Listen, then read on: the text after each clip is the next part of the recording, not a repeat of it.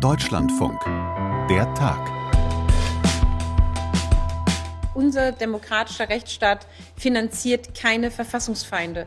Unsere Demokratie hat sich heute mal wieder als wehrhaft erwiesen, findet jedenfalls Innenministerin Nancy Faeser. Die Heimat alias früher NPD darf kein staatliches Geld mehr bekommen, das hat das Bundesverfassungsgericht entschieden. Und wenn das bei der Heimat so gut geklappt hat, dann könnte man doch eigentlich direkt bei der AfD weitermachen oder spricht da irgendwas dagegen? Gudula Geuter hat da große Zweifel und sie wird auch gleich erklären, warum. Und wie groß ist das Problem Antisemitismus in der deutschen Kulturszene? Der Berliner Kultursenator Joe Cialo war der Meinung zu groß und hat sich überlegt, wer Kulturförderung haben will, der muss erstmal ein Bekenntnis ablegen. Es besteht die Gefahr, dass man Kritik an der israelischen Regierung im Grunde tabuisiert. Man hört es hier schon, das ist auf sehr viel Kritik gestoßen und war wohl auch nicht so richtig zu Ende gedacht. Warum, das hören wir gleich heute in der Tag am 23. Januar 2024. Und ich bin Josephine Schulz. Hallo. Man gebe mir meinen kleinen Richterhammer. Ich verlese Grundgesetzartikel 21 Absatz 3. Parteien, die nach ihren Zielen oder dem Verhalten ihrer Anhänger darauf ausgerichtet sind, die freiheitliche demokratische Grundordnung zu beeinträchtigen oder zu beseitigen oder den Bestand der Bundesrepublik Deutschland zu gefährden, sind von staatlicher Finanzierung ausgeschlossen. Klingt für mich erstmal ziemlich klar und auch total naheliegend, weil am Ende ist das ja mein oder unser aller Steuergeld, mit dem irgendwelche rechtsextremen Parteien dann ihre Strukturen aufbauen oder ihre Fake News-Kampagnen verbreiten. Finde ich persönlich ehrlich gesagt nicht so super, dass ich dafür auch noch mitbezahlen muss. Aber ich glaube, dass Gudula Geuter, unsere verfassungsrechtliche Expertise hier im Deutschlandfunk, mir da gleich ein paar demokratietheoretische Gegenargumente präsentieren wird. Wir sprechen darüber, weil das Bundesverfassungsgericht heute entschieden hat, dass die Partei Die Heimat, bis vor kurzem NPD, für sechs Jahre von der staatlichen Parteienfinanzierung ausgeschlossen wird. So, jetzt bist du dran, Gudula. Ich habe gerade schon den Grundgesetzartikel verlesen. Für mich eine völlig logische Sache, wie das Gericht da jetzt entschieden hat. Oder war das gar nicht so klar oder so unumstritten, wie mir das jetzt scheint? Naja, wie die hinter verschlossenen Türen verhandelt haben, wissen wir natürlich nicht. Wir kennen aber das Ergebnis und das ist ein einstimmig gefälltes Urteil. Und wie du sagst, das ist keine völlige Überraschung. Wir hatten ja die Urteilsverkündung im Fall NPD 2017. Da war ja rausgekommen, dass die NPD verfassungsfeindlich ist, aber zu unbedeutend, hm. äh, um verboten zu werden. Und da gab es ja schon eine Seitenbemerkung von Andreas Voskuhle, dem damaligen Gerichtspräsidenten, der gesagt hat, äh, ob man überlegen will, eine Partei unter solchen Umständen von der Finanzierung auszuschließen, ist Sache des verfassungsändernden Gesetzgebers. Und das haben viele als Aufforderung verstanden. Aber trotzdem, die Verfassungsrichter haben nochmal klar gemacht, dass sie das schon ernst nehmen. Das war an sich eine Verhandlung angesetzt für zwei Tage, auch wenn die nicht zustande kam, weil die NPD nicht erschienen ist, sodass es natürlich schneller ging. Und das Urteil hat jetzt auch 129 Seiten. Und das, obwohl es ja eben aufbaut auf dieser Entscheidung 2017 2017, wo die Voraussetzungen schon mal festgestellt worden sind. Aber gerade wenn du sagst, die haben eigentlich selber dem Gesetzgeber den Tipp gegeben, ja, regelt das doch über die Finanzierung. Was genau mussten oder haben die dann für diese Entscheidung jetzt noch groß geprüft und verhandelt? Das war eine Seitenbemerkung. Ob das jetzt wirklich die Aussage war, das geht, das ist natürlich noch eine andere Frage. Und Sie haben eben tatsächlich jetzt auch geprüft, ist das nicht verfassungswidriges Verfassungsrecht? Das ist so eine Figur, das hat es noch nie gegeben. Das ist aber die Frage, ob das nicht gegen die Prinzipien verstößt, die in der sogenannten Ewigkeitsklausel festgelegt sind. Und dazu gehört eben die Demokratie. Das heißt, geht das überhaupt, dass man einer Partei die Gelder streicht, obwohl wir die Chancengleichheit der Parteien haben als Prinzip der Demokratie, die ja nun mal bei uns eine Parteiendemokratie ist, auch mehr als in anderen Ländern. Die Vorsitzende des Senats, die Vizepräsidentin des Bundesverfassungsgerichts, Doris König, hat dazu gesagt, ja, das geht. Der Ausschluss verfassungsfeindlicher Parteien aus der staatlichen Finanzierung höhlt das Demokratieprinzip nicht aus. Denn das Demokratiegebot umfasst den Grundsatz der Chancengleichheit der politischen Parteien nur, soweit diese ihrerseits die grundlegenden demokratischen Prinzipien anerkennen und achten. Also das heißt, hier sind wir noch in dem ganz grundsätzlichen Teil.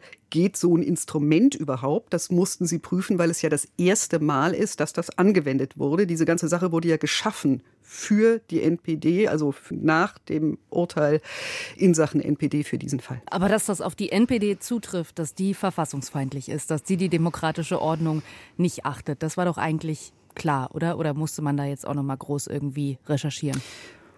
Ja, die Recherche war natürlich eine andere, als sie das vorher, vor dem Urteil 2017 gewesen war. Die Frage war jetzt nur noch, ob das immer noch gegeben ist. Und da sagen die Richter eben ja, die Voraussetzungen sind immer noch gegeben, unter anderem, weil die Pläne der Partei mit der Menschenwürde, wie sie eben im Grundgesetz verankert ist, nicht zu vereinbaren sind. Die nunmehr vorgelegten Belege lassen erkennen, dass die rassistische, insbesondere antimuslimische, antisemitische und antiziganistische Grundhaltung der Antragsgegnerin sowie ihre ablehnende Haltung gegenüber gesellschaftlichen Minderheiten wie etwa transsexuellen Personen unverändert fortbesteht. Und ähnliches gilt dann auch für das Demokratieprinzip und nach wie vor sei die Partei auch wesensverwandt mit dem Nationalsozialismus. Also auf der Grundlage hat das Gericht dann eben entschieden, und das ist wirklich das Gericht, das das entscheidet. Das war keine Kontrolle, sondern das ist konstitutiv die Entscheidung durch das Gericht. Die Partei wird von der staatlichen Finanzierung ausgeschlossen. Das sind immer so schöne lange Sätze von diesen Richterinnen. Da hat man direkt am Ende schon vergessen, wie der Satz angefangen ich, hat. Ich frage mich immer, ob man das einspielen kann, weil es so lang ist und eigentlich dem Format nicht recht entspricht. Aber es ist eben, es sind die Texte, um die es geht, und es ist eben die Rechtssprache, in der das passiert. Ja, ja, nee, ich habe es auch verstanden. Lass uns vielleicht noch mal einen ganz kleinen Schritt zurück oder zur Seite treten und erklären, wie das mit der staatlichen Parteienfinanzierung funktioniert. Hat jetzt vielleicht auch nicht jeder so direkt präsent. Also es geht um Steuergeld, was die Parteien kriegen. Woran bemisst sich das? Wer wie viel kriegt und über, vielleicht kannst du auch sagen, über welche Summen reden wir da? Also es gibt verschiedene Standbeine, es gibt verschiedene Ideen für diese staatliche Parteienfinanzierung. Und das Wesentliche dabei ist erstmal, Parteien sollen unabhängig sein von Großspendern. Also die sollen nicht darauf angewiesen sein, äh, dass es einzelne Großspender gibt, die sie alimentieren. Und sie sollen eine Verankerung in der Bevölkerung haben. Und äh, deswegen gibt es nochmal einen Bonus, wenn man Gelder bekommt, nochmal extra obendrauf äh, zum Beispiel. Aber es gibt insbesondere eben, und das ist eigentlich der Kern der staatlichen klassischen Parteienfinanzierung, als Mindestquorum mindestens die Wählerstimmen, an denen sich die Parteienfinanzierung bemisst. Und äh, da sind die Quoren bei Europa- und Bundestagswahl ein halbes Prozent, bei Landtagswahlen ein Prozent. Und äh, das hatte die NPD lange, lange Zeit überschritten. Das war auch der Grund, warum das erstmal zu so großem Unmut geführt hat. Bei der Europawahl 2019 hat sie 0,3 Prozent bekommen, das heißt mhm. drunter. Bundestagswahl 2017 0,4, 2021 0,1. Das heißt, äh, die Voraussetzungen für die Parteienfinanzierung waren schon gar nicht mehr da. Aber, und das war eben dann noch relevant äh, für die Heimat bis jetzt, Spender konnten die Spenden absetzen und äh, auch bei der Schenkungs- und Erbschaftssteuer sind Parteien privilegiert. Das heißt, das war eben auch noch für die Partei relevant. Hat das Urteil dann überhaupt konkrete Auswirkungen? Na, das eine habe ich schon gesagt, das ist diese Frage der steuerlichen Behandlung, Schenkungserbschaftssteuer, aber das ist natürlich nicht der Grund, da so ein Bohai drum zu machen.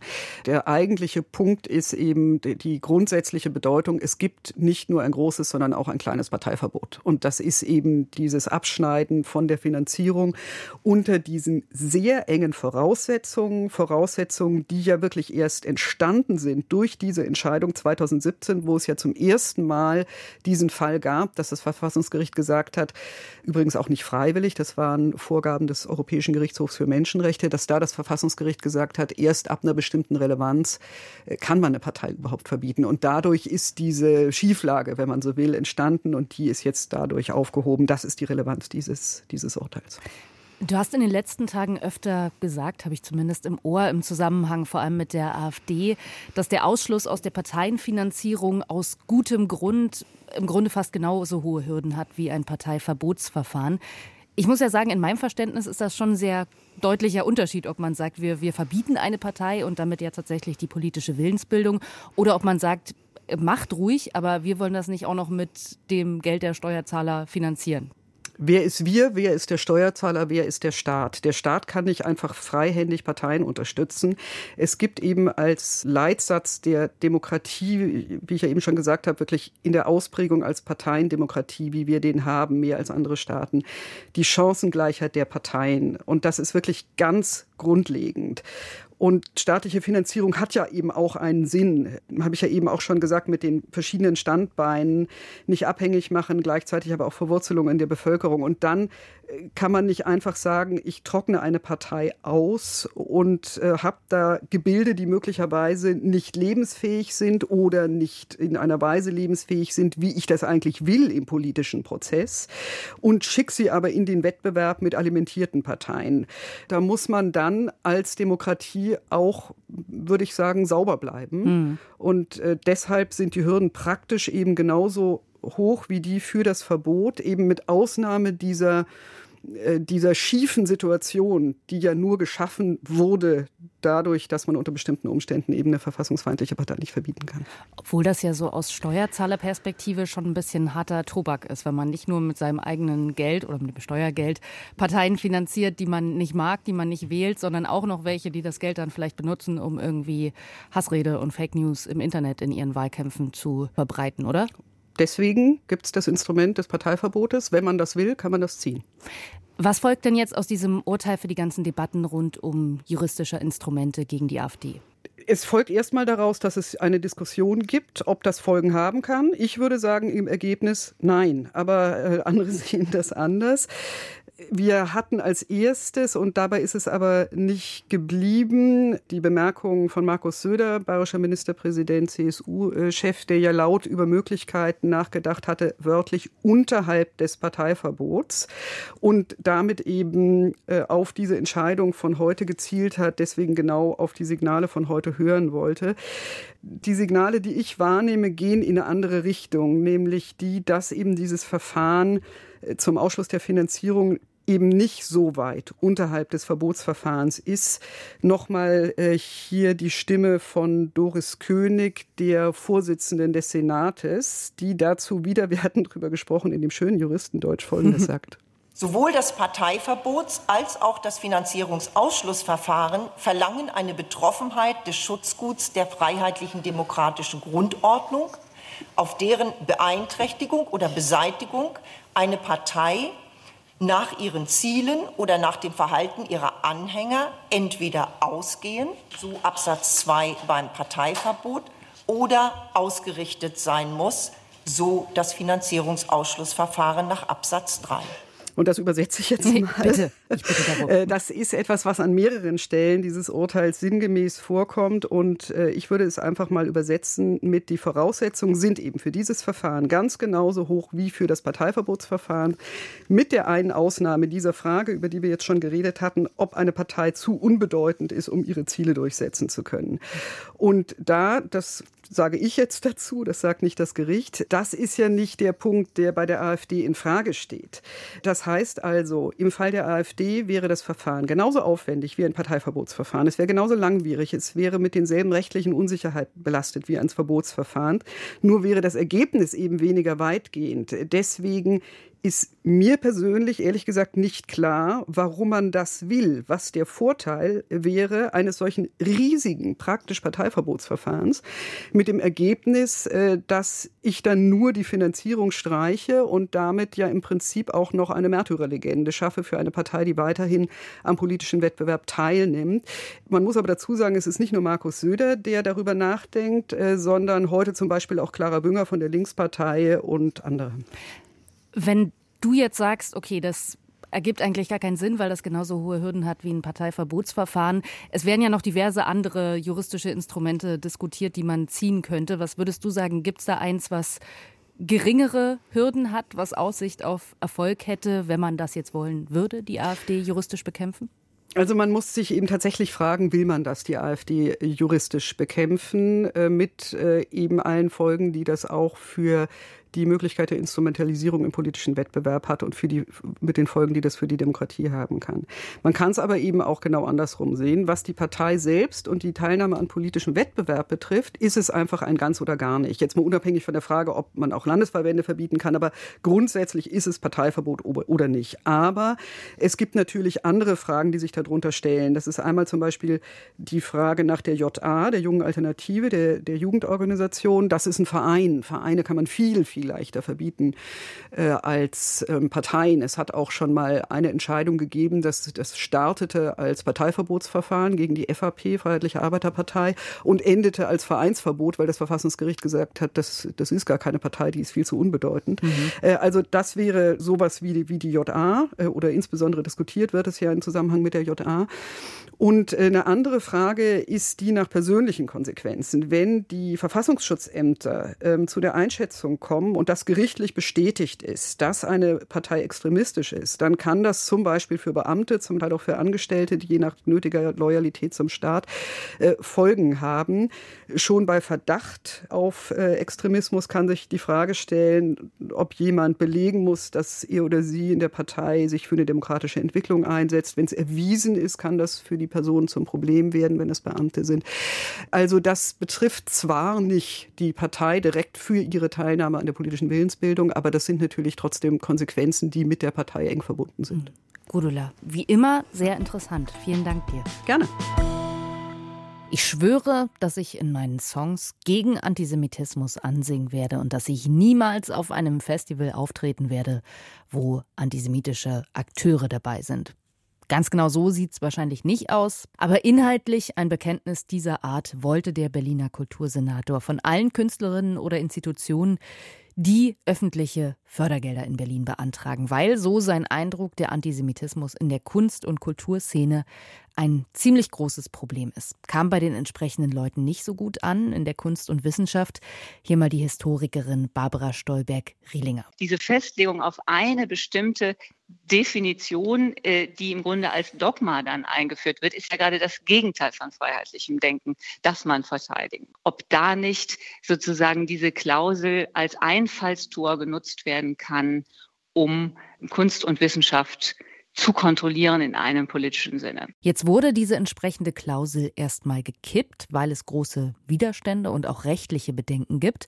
So, und Wladimir Balzer in unserem Hauptstadtstudio, zuständig für alles rund um die Kultur, wird uns diese ganze Debatte hoffentlich ein bisschen auseinandernehmen. Hallo Wladimir. Hallo. Das hat zwar schon vor zwei Wochen großen Trubel ausgelöst, die ganze Sache, aber lass uns vielleicht trotzdem einfach mal vorne anfangen, damit klar ist, worüber wir reden. Also was genau hat sich der Berliner Kultursenator da ausgedacht mit dieser Anti- Antidiskriminierungsklausel. Antidiskriminierungsklausel ist auch wichtig, das genauso auszudrücken. Es ist nämlich keine Antisemitismusklausel, wie es oft auch in der Öffentlichkeit dargestellt wird. Das ist natürlich Bestandteil dieser Klausel, aber es geht generell um Antidiskriminierung, um Diskriminierung von Minderheiten, zum Beispiel von queeren Personen äh, und vielen anderen mehr. Also das ist jetzt komplett erst einmal vom Tisch.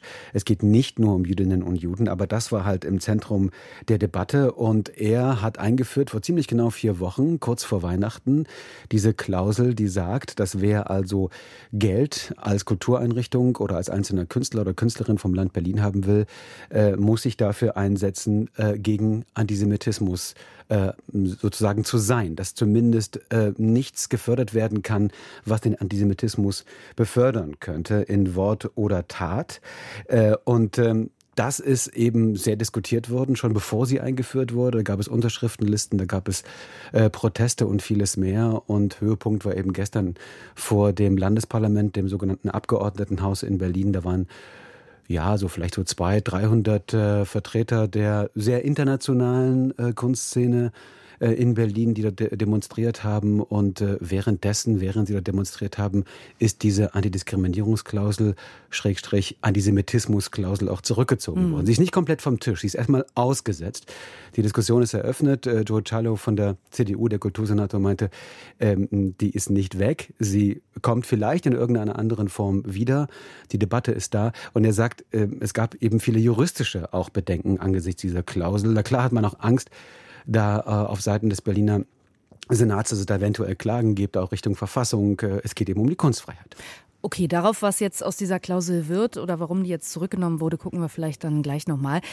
Ich wollte dich noch mal fragen, was daran eigentlich als so problematisch empfunden wird oder wurde, weil das Fördergelder daran geknüpft werden, dass man verfassungskonform agiert, käme mir jetzt ehrlich gesagt nicht so wahnsinnig komisch vor. Und Antisemitismus als eine Form der Diskriminierung wird ja eigentlich auch per Grundgesetz verboten. Also was ist daran problematisch, sich dazu ist, zu bekennen? Ja, es ist ja ambivalent. Das steht halt nicht in der Berliner Landesverfassung genauso. Und genau das ist übrigens auch bemerkenswert. Kai Wegner, der regierende Bürgermeister in Berlin von der CDU, der schlägt jetzt vor, dass man das sogar noch weiterdreht und das in die Berliner Verfassung packt, äh, sozusagen den Kampf gegen Antisemitismus. Die Debatte letztlich entzündet sich natürlich am Nahostkonflikt, am Nahostkrieg. Das erleben wir ja spätestens seit dem 7. Oktober nochmal wirklich heftig. Bei weitem nicht nur in Berlin, bei weitem nicht nur in Deutschland.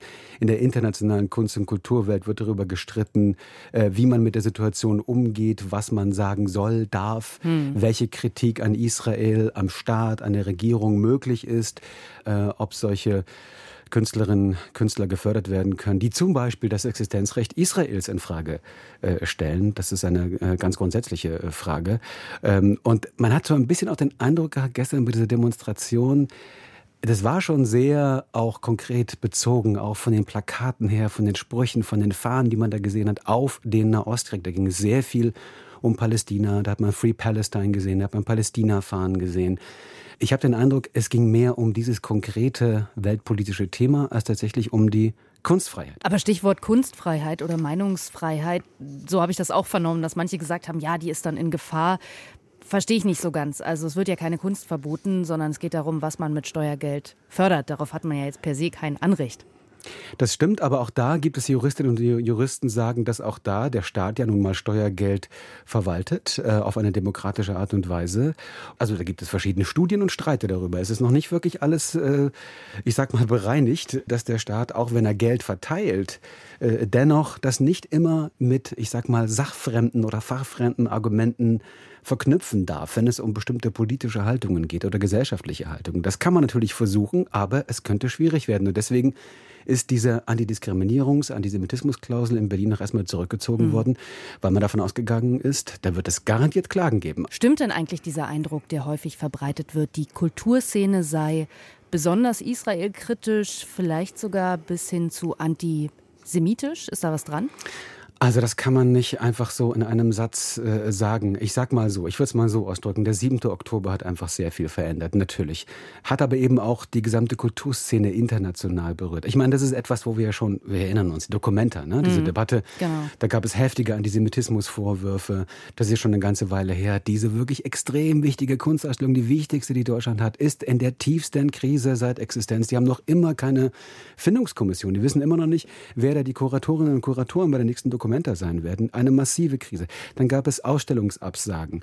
Es gab Boykottaufrufe. Also die gesamte internationale Kunstszene ist wirklich erschüttert und es ist sehr ambivalent. Also es ist, scheint so zu sein. Das ist mein Eindruck, aber das ist auch wirklich subjektiv dass, ich sag mal, der Kampf des palästinensischen Volkes um eine gewisse Selbstbestimmung irgendwie auch symbolisch genommen wird von der internationalen Kunst- und Kulturszene fast so eine Art Metapher vielleicht äh, sozusagen gegen einen angeblichen internationalen Kapitalismus, für den eben Israel irgendwo hingestellt wird. Und da haben wir schon fast wieder antisemitische Tropen. Ja, das, was ich jetzt hier gerade erzähle, mhm. das berührt ja schon so ein paar antisemitische Motive. Es ist offenbar wahnsinnig schwierig, in der Kunst- und Kulturszene da ein wirklich gutes Verhältnis zu diesem Nahostkrieg, zu diesem Nahostkonflikt herzustellen. Ich meine, es gibt so viele Probleme, Konflikte auf der Welt, so viele Opfer, so viel Gewalt. Aber irgendwie scheint es fast so eine Art Besessenheit zu geben, gerade auch einer jüngeren, auch linken Kunstszene, dort sich so stark äh, mit dem Nahostkonflikt zu befassen und Palästina, Israel ja symbolhaft fast zu nehmen. Äh, das Ganze hat auch, ist auch in einem Kontext der Dekolonisierungsdebatte und da wird Israel gerne auch äh, ja, Kolonialismus vorgeworfen. Einige sprechen von Apartheid. Und diese Antidiskriminierungsklausel in Berlin hat einfach versucht, so ein paar Standards einzuziehen. Die war vielleicht nicht gut genug formuliert. Die war ein bisschen vage. Das ist auch bei diesen Antisemitismusdefinitionen, die es da, auch gibt. Da können wir nicht ins Detail gehen wahrscheinlich. Ja. Es ist wahnsinnig schwierig. Seit Jahren wird darüber diskutiert, was ist eigentlich Antisemitismus? Nun hat sich ja auf diese, oder ich weiß gar nicht, ob es genau auf diese Antidiskriminierungsklausel war, aber es hat sich jedenfalls eine internationale Kampagne gebildet, Strike Germany quasi ein Boykottaufruf gegen deutsche Kulturinstitutionen. Was hat es damit auf sich? Das ist wirklich ein bisschen, ich muss es nicht, ich kann nicht anders sagen, es ist ein bisschen ominös, weil es auch schwierig ist, da jemanden zu erreichen. Ich habe es auch schon versucht. Es erinnert mich ehrlich gesagt ein bisschen auch an die Art des Auftritts von PDS, also dieser internationalen Boykottbewegung, die ja sehr kritisch gesehen wird, gerade zum Beispiel auch vom Bundestag.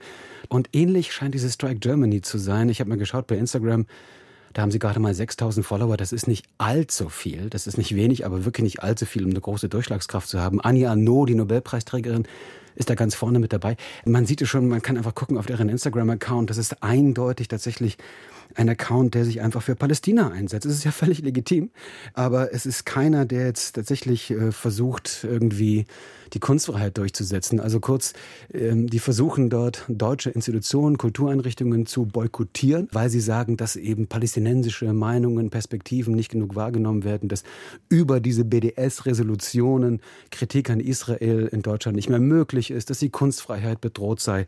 Und das wird in einer scharfen, extremen Polemik so rübergebracht, äh, dass man genau weiß, hier geht es nicht um Kunstfreiheit, hier geht es um eine eindeutige politische Positionierung gegen Israel. So, jetzt kommen wir nochmal zurück zur Antidiskriminierungsklausel. Die wurde jetzt erstmal zurückgenommen. Hast du schon gesagt, wegen rechtlicher Bedenken auch.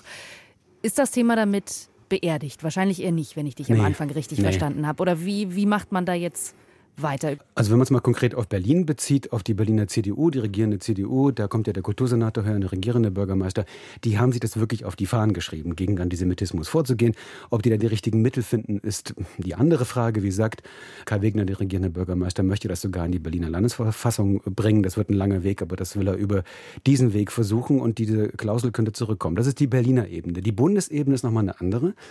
Da erwarten wir, das könnte im Februar schon passieren, das könnte im März sein, eine Verschärfung der BDS-Resolution von 2019, die ja damals schon gesagt hat, dass Kultureinrichtungen, die vom Staat gefördert werden, nichts mit BDS zu tun haben sollten, wenn sie Geld bekommen wollen. Und das wird jetzt noch einmal verschärft, dass sogar ein Betätigungsverbot dieser Boykottbewegung gefordert wird in äh, zwei Entschließungsanträgen von denen einer von der Ampelkoalition kommt und durchkommen könnte. Und auch sogar Kultureinrichtungen, die wiederum mit anderen Kultureinrichtungen zusammenarbeiten, die BDS unterstützen, auch staatliche Gelder entzogen werden könnten. Also da ist tatsächlich im parlamentarischen Raum auf Bundesebene, auf Berliner Ebene, Schleswig-Holstein hat eine ähnliche Resolution schon verabschiedet, durchaus etwas in Bewegung, was, glaube ich, noch zu vielen Konfrontationen mit dieser international geprägten, auch von einer starken migrantischen Kultur mhm. äh, geprägten Kultur- und Kunstszene noch zu heftigen Konflikten führen könnte. Da bin ich mir ganz sicher. Im Grunde artverwandt unsere beiden Themen heute. Zweimal die Frage, in ganz unterschiedlichen Kontexten natürlich, wer darf öffentliche Gelder bekommen und unter welchen Umständen mit Blick auf Werte, auf Verfassungsgrundsätze darf man jemanden davon ausschließen. Das war der Tag am 23. Januar. Wir streiken hier nicht in den nächsten sechs Tagen. Morgen gibt es schon die nächste Folge. Dann mit der anderen Schulz. Sandra, ich bin Josephine, auch Schulz. Danke fürs Hören. Macht's gut. Tschüss.